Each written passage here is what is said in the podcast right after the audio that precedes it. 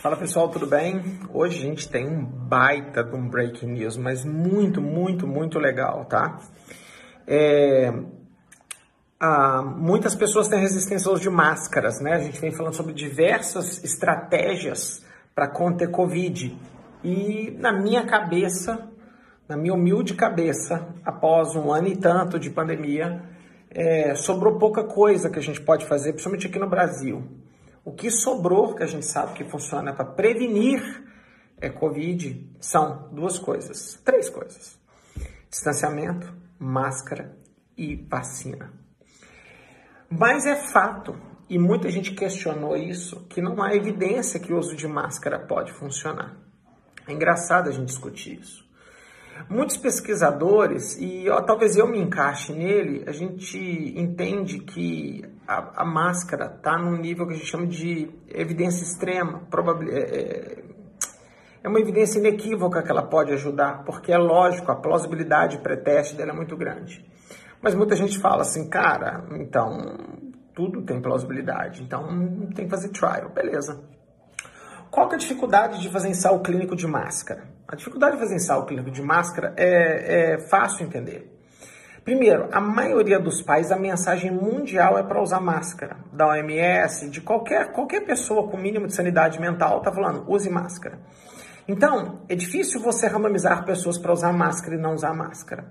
Então, você teria que achar um local em que não é mandatório, em que as pessoas não têm muito acesso à informação e que naquele canto não tem, ou seja, em país muito pobre. Dois, mesmo nesses locais, se eu começar a randomizar as pessoas a usarem máscara e não usar, a pessoa pode olhar e falar assim, por que esse monte de gente começou a usar máscara da noite pro dia? Ah, e vai conversar com ela, fala, não, eu tô usando máscara porque tem um estudo é, é, tentando investigar se máscara é bom ou não. O cara fala assim, putz, então eu também vou usar máscara, tá? Isso a gente chama de contaminação dentro da randomização individual. Que são as soluções disso? Ir para um país pobre em que não tenha é, uso mandatório de máscara. E dois, que você faça uma randomização por grupos e não por pessoas, que é o que a gente, a gente chama de Cluster Randomized Trial. Pois bem, foi feito um Cluster Randomized Trial em Bangladesh, que randomizou 600 vilas de moradores de Bangladesh em grupos para manter a vida como está ou randomizar é, metade dessas vilas em entender a importância das máscaras, como utilizar máscaras, e eles deram as máscaras para essas pessoas. E mais, parte dessas vilas receberam máscara de pano, parte dessas vilas receberam máscaras cirúrgicas, olha que legal. Esse estudo foi conduzido por uma galera das universidades de Yale e Stanford, nos Estados Unidos, da Universidade de Melbourne, na Austrália, e, obviamente, por pesquisadores de Bangladesh, tá? Então, é um ensaio controlado aleatorizado por cluster e ele não é cego. Esse tipo de estudo é muito difícil, é que os investigadores, obviamente, sabiam quais vilas recebiam máscara e quais não recebiam, tá? Isso foi feito entre os meses de novembro de 2020 e abril desse ano e o estudo está publicado hoje, tá? Ainda em formato de pré-print, tá? Eles acompanharam essas pessoas por oito semanas e eles acompanharam as pessoas no, em cada cinco e nove semanas. Eu vou falar para vocês os resultados principais que eu anotei no meu pedacinho de papel aqui, tá bom? O que aconteceu?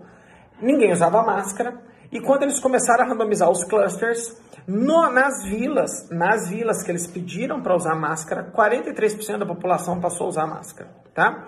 E nas vilas que eles mandaram ficar como estavam, 13% passaram a usar máscara. Ou seja, mesmo fazendo randomização por cluster, houve contaminação, porque as vilas se encontram em festas. É muito legal ler o paper. Encontros religiosos, parece que eles têm um tea meetings, que eles encontram para tomar chá juntos e tal. E aí é um conversa com o outro, porque você está de máscara, porque eu estou sem máscara. E um começa a dar máscara para o outro, etc. Resultado. O grupo intervenção teve 42% de uso de máscara e o grupo controle teve 13% de máscara. O distanciamento social entre as pessoas foi muito parecido. Na, nas vilas que, que usaram máscaras foi de 29% e no grupo controle foi 24%. Isso não foi estatisticamente significante, tá?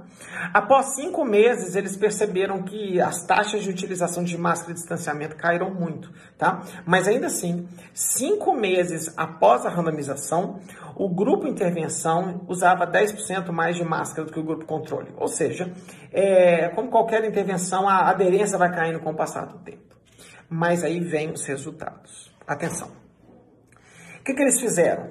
Desses foram, gente, eu anotei aqui, foram 342.126 pessoas que participaram do estudo, divididas em 600 vilas. Metade recebeu máscara, metade não recebeu máscara, tá? São 342 mil pessoas. Para alguém falar, ah, o estudo é pequeno. Não é, o estudo é gigante, tá?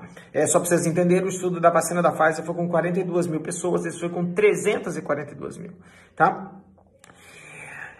Dessas pessoas, dessas 342 mil, cerca de 11 mil tiveram sintomas de Covid e essas pessoas consentiram para retirar sangue para ver a, a soroprevalência, para saber se o cara de fato tinha Covid, tá bom?